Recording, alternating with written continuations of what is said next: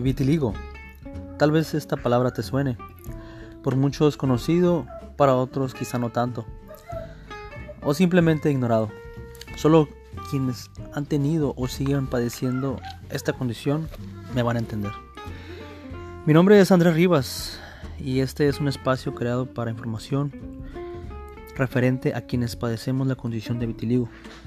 Hablaremos sobre el porqué de esta condición, qué la genera, los procesos que tenemos que pasar para poder enfrentarnos a ella, cuáles son las alternativas para poder controlarla y, eh, ¿por qué no?, erradicarla. Quédate en este canal y aprenderemos de eso y mucho más.